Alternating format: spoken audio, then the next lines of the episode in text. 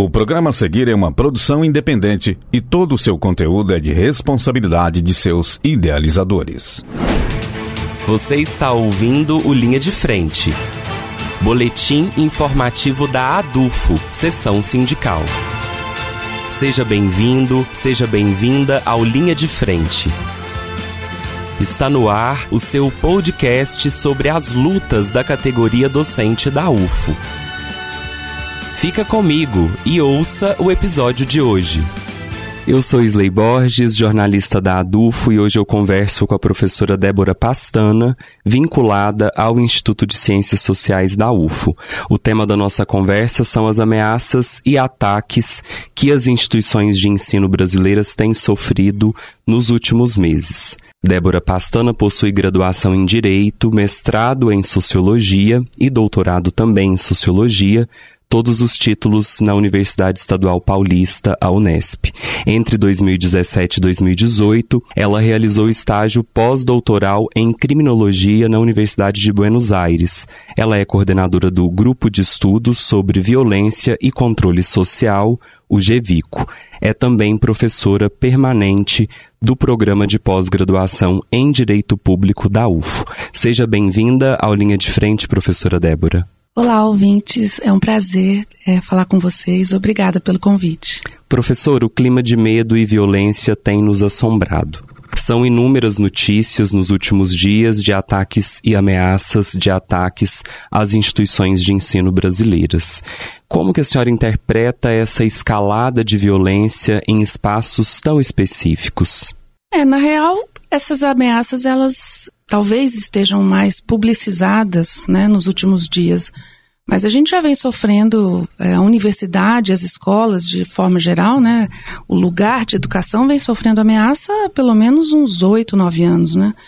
E as escolas, de certa forma, sempre experienciaram situações de violência, né? Assédios, que a gente, de forma colonizada, chama de bullying, né? É, violências escolares de todo gênero, né? Entre discentes, de discentes para docentes, o contrário. Mas essas ameaças, elas são diferentes, né? Assim, eu acho que essas ameaças e esses ataques que as escolas e as universidades vêm sofrendo já há alguns anos, têm conotações políticas, tem também um aspecto cultural que eu posso falar daqui a pouco, mas elas têm uma dimensão distinta, né, das violências escolares mais corriqueiras que sempre existem, né, sempre existiram. Eu acho que agora, né, de uns anos para cá, também de forma colonizada um pouco, a gente engatou nessa espiral de ódio, de violência, voltada para a diversidade, voltada para posicionamentos políticos, né? É, as redes sociais contribuem muito para isso, né? É um, é um fluxo contínuo on-offline, né? Eu acho que esses grupos, eles se formam dentro das redes sociais ou se apropriam delas de alguma maneira, né? Interagem muito violentamente e as pautas são variadas, né? Enfim, homofóbicas, misóginas, uhum. né? A gente essa terminologia para a gente ainda é um pouco estranha, né? Esses incels, por exemplo, né? A gente apelida até brinca, fala, ah, aquele cara do Campari, mas está tudo conectado, né? Esses grupos, eles vão se formando, se consolidando nas redes, mas agora nesse fluxo on-offline eles migram, né? Para espaços que justamente são espaços diversos de toda essa construção é, cultural que eles estão fazendo. Então, assim, a universidade é um locus diverso, né? Por natureza. É um lugar de transformação, né? Assim, pode ser um lugar de emancipação, mas quando isso acontece, é sempre uma potência, né? A universidade é o lugar de produção do conhecimento, de reflexão crítica, de diálogo, né? Tudo muito democrático, assim. Eu acho que por mais que a gente tenha dificuldade de instrumentalizar, né, essa praxis democrática, uhum. é na universidade que ela acontece de forma mais Sim. potente, né? Então isso é um aprendizado também para as pessoas que estão aqui, como exercer cidadania, como dialogar, como interagir, como respeitar a diferença, como como conviver, né, com a diferença, enfim. Tudo isso é exatamente o que, de alguma maneira, é, esses grupos, eles divergem. Então, é até né, previsível que sejamos os alvos, né, assim, e já estamos sendo há, há, muito tempo, né, muitos professores ameaçados, professores que tiveram que sair do país por conta de ameaças, né, eu sempre falo da Débora Diniz, a professora de Sociologia da UNB, Sim. que foi ameaçada por esses grupos na internet, a Lola também, na Federal do Ceará, foram ameaçadas ao ponto de terem que abandonar suas profissões. Eu acho que isso é, chegou a um ponto em que não dá mais para negligenciar. Né? O Estado e suas instituições fecharam os olhos muito tempo para esse problema. Mas agora, né, que ganha grande mídia, que mata pessoas, né, mata alunos, mata professora, chegou o momento né, da gente encarar esse problema com seriedade. O que, que significa né, esses movimentos? Como que nós podemos prevenir? Como que nós podemos compreender esses movimentos violentos, combatê-los, preveni-los? Né? Não é só a justiça brasileira que tem que fazer isso, a universidade também tem que fazer. Todas as instituições do Estado vão ter que olhar para esse tipo de violência nova né, que a gente está vivenciando. Maravilha. Débora, e os últimos quatro anos no Brasil foram de constante estímulo à violência. Nós presenciamos, inclusive, o ex-presidente, junto com seus apoiadores, fazendo sinal de arma com as mãos. Eu acho que isso é bastante simbólico, né? De que modo a senhora entende que esses estímulos e exemplos possam ter contribuído para esse atual estágio de violência e de ameaças? É assustador, né, a gente lembrar que nós ouvíamos diariamente, né, nos meios de comunicação, inclusive hegemônicos, que o governo brasileiro tinha um gabinete do ódio. Não é uma loucura? E né? a gente é. acordava é. com declarações de ódio. Né? Exatamente, assim, você pensar, né? eu estou brincando aqui, mas é muito sério isso, né? Você pensar que a estrutura burocrática do Estado tinha lá um setor que era chamado de gabinete do ódio, né? Offline, mas enfim, era assim que ele era chamado. E cotidianamente esse gabinete construía é, mensagens, né, posicionamentos políticos do governo no sentido de estimular essas interações violentas entre as pessoas, né, a sociedade civil de, de forma geral. Então, assim, não é só uma cultura armamentista, que também, né, claro, não sem nenhum interesse econômico, né, ao contrário, mas é claro que o governo naquele momento fez lá seu lobby armamentista, enfim, há reboque também e há remedo, né, do governo norte-americano. Então, assim, é um movimento que é internacional e nós aqui, de forma, né, muito colonizada, também reproduzimos, né, e isso tudo estimula, claro, né, nós fomos governados quatro anos por figuras que representam exatamente esses grupos, né, extremistas, né? De, a gente fala que é de extrema direita, mas eu acho que é extremista para além da dicotomia direita-esquerda na política, que sempre, né, existiu, mas em que alguns momentos da história, né, ganharam essa conotação, né, terrorista, violenta, aniquiladora. Sem enfim, né. humanidade, né? né? Ao contrário Exatamente, da política. Exatamente, né? ao contrário da. Ah, pensar na Hannah Arendt, né, que fala que onde não existe a palavra, não existe política. Nós vivemos quatro anos num exercício que foi absolutamente apolítico, né, com medo. E eu acho que de fato, né, essa fala, né, constante do governo, permeada, né, de signos mesmo, de símbolos violentos, entra no imaginário coletivo da gente quase que como uma anestesia. A gente vai acostumando com essa terminologia, né, e vai achando que ela é usual e deixa de percebê-la como como violenta.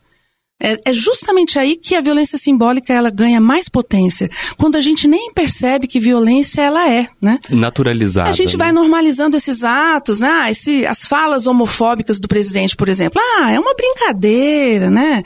É, xenófobas. Ele foi extremamente xenófobo com vários povos, com japoneses, com chineses, enfim, né? E nós brincávamos, ríamos, achava que isso era só um gracejo. Não, isso é uma violência extrema. Toda a misoginia que existiu nesses quatro quatro anos com as mulheres. Se a gente for pensar, né, que isso pode ter relação, por exemplo, com o aumento dos feminicídios no país, tivemos dados concretos, numéricos, nós tivemos um aumento do feminicídio no país.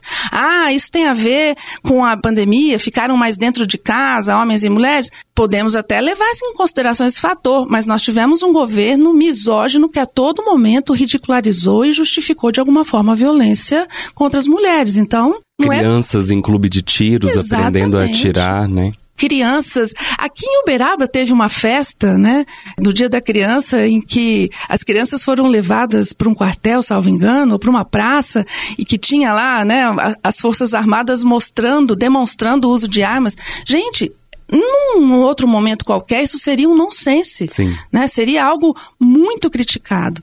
Mas imaginem, né? a gente já está nessa espiral há tanto tempo que é simbólico mesmo. Você usou uma palavra ótima. Nós já naturalizamos esse linguajar violento, né?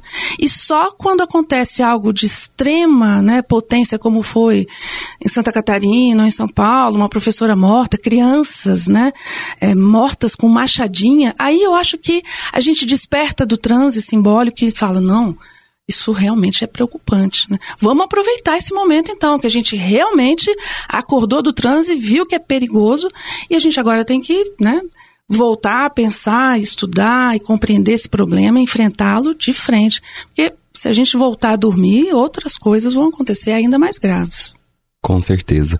Na última semana, a professora Adolfo publicou em seus canais de comunicação uma matéria que abordou a maneira como a profissão de professor pode ser arriscada, né, penosa e de exposição às, aos diversos tipos de violência. Em março, como a senhora já mencionou, nós tivemos uma professora esfaqueada em São Paulo após um ataque à sua escola. Eu queria saber como que você compreende essa relação entre a violência e a docência. É, isso é, para mim é relativamente novo. Né? Eu não compreendo só, eu compreendo e sinto né? E me faz sofrer muito, porque de uns anos para cá, é, ser professor tem sido bem perigoso, né? Mas nós também somos perigosos. O que, que, eu quero dizer com isso? Né? Somos perigosos porque nós temos a potência do ensino, da transformação, né? da discussão, da reflexão. Então, assim, nós temos armas né, poderosíssimas para justamente nessa guerra híbrida, né, como tem sido chamado esse terror que nós estamos vivendo, é a nossa arma que eu acho que é a mais potente nessa situação, sabe? A universidade ela tem que se colocar no lugar de uma grande combatente desse tipo de terrorismo que a gente está vivendo, porque é aqui que nós temos ferramentas hábeis para refletir sobre esse problema e, e ajudar a contorná-lo, a superá-lo de alguma forma, né? Mais, inclusive, sensível do que aparelhar escolas, por exemplo, Sim. com policiais aposentados. Eu estou vendo cada notícia, assim, que eu não estou acreditando, né? A extrema-direita se aproveita da pauta para colocar, né, os seus desejos. Né? Isso, né? isso é perverso, né? Isso é uma grande perversão, porque eles estão fazendo uso de uma dor, de um medo, de um sofrimento para fazer valer os seus interesses e a sua, né, compreensão de segurança, assim, extremamente militarizada, né? O que eu acho muito muito é, complicado, assim, muito equivocado, é, armando ainda mais a escola, transformando a escola num lugar, né, de atuação autoritária e temerária. A escola não pode ser um lugar onde você tem medo, né? A escola tem que ser um lugar onde você tem vontade, desejo, onde você quer se emancipar, melhorar, né, sair de lá, conquistar o seu, a sua profissão, é, enfim, né, ter segurança financeira. Seja lá qual for o seu desejo, você tem que ter muita vontade e muita crença de que é lá que as coisas vão acontecer. Então, assim, você não pode entrar numa escola e se deparar com um sujeito armado ali, uhum. né, para que a escola seja segura. Ela tem que ser segura porque ela tem que ser potente, né? Então, eu acho que nós, professores, nós somos o telhado de vidro, né, dessa violência terrorista, porque nós temos essa potência. Né? E aí a violência que vem contra nós é muito severa. Eu acho sinceramente que nós, e aí eu compreendo e sinto, né? Como eu falei a você, assim, eu já fui ameaçada dentro da instituição. É, a Dufo, né? Foi a minha protetora no caso, né? Conseguiu descobrir por meio é, de um processo judicial quem estava me ameaçando, né? É, mas eu não senti a mesma preocupação, né? E o mesmo zelo comigo da UFO, por exemplo, da instituição, né? Eu acho que toda instituição de ensino que percebe né, que seus professores estão sendo ameaçados e violentados tem que protegê-los da forma mais eficaz possível, né? Porque senão a universidade perde o seu sentido. Essa pessoa que me ameaçou foi descoberta por um processo judicial. É, na época, a justiça o condenou a me pedir desculpas, né? O que eu achei também curioso e simbólico, né? Porque ali naquele momento o próprio sistema de justiça também diminuiu né, a, a, gravidade daquele problema. E a UFO resistiu né, a aplicar um, uma pena disciplinar para o discente. num primeiro momento até arquivou o processo, mas depois de muito questionamento institucional mesmo, né, da própria faculdade e, e do meu questionamento, no final, aplicou uma pena de 30 dias de suspensão, o que, sinceramente, eu também acho bastante branda, né? Porque em momentos anteriores, discentes que fraudaram suas notas no sistema eletrônico foram expulsos, né? Então, eu acho que também não foi levado em consideração a gravidade do problema. Outros colegas, né, também já relataram situações de ameaça. Nós, das ciências humanas em especial, né, que criticamos, que fazemos uma análise crítica de vários temas muito, né, é, traumáticos para os extremistas, como aborto, gênero, política, religião. Nós estudamos tudo isso, né? Os colegas que estudam Marx, eu imagino que já devem ter feito até seguro de vida, porque morrem de medo, né, de trabalhar as suas temáticas, porque sabem que vão ser ameaçados, sabem que vão sofrer, no mínimo, constrangimentos muito ruins em sala de aula. E eu acho que a universidade tem que nos amparar, nos proteger. Isso faz parte de uma estratégia de combate a esse tipo de terrorismo. Professora, muito obrigado pela entrevista. Eu que agradeço, Isley. A ADUF está atenta às ameaças de ataque que a UF está sofrendo e na Assembleia Geral de ontem o tema foi pautado e discutido. Eu convido a todos e todas a acessarem os nossos canais de comunicação e se informarem sobre os encaminhamentos aprovados em assembleia sobre o assunto. A ADUF está atenta e muito preocupada com as ameaças e com os ataques já sofridos pelas instituições de ensino no Brasil. Esta é uma produção do setor de comunicação da ADUFO, seção sindical. A ADUFO é a seção sindical que representa os professores e as professoras da UFO. Para mais informações, acesse o nosso site adufo.org.br e acompanhe as nossas redes sociais. Estamos no Facebook, Instagram, YouTube e Spotify. É só procurar por Adufo SS. Aquele abraço e até a próxima semana. O conteúdo que você ouviu é de uma produção independente, sendo assim de inteira responsabilidade de seus idealizadores.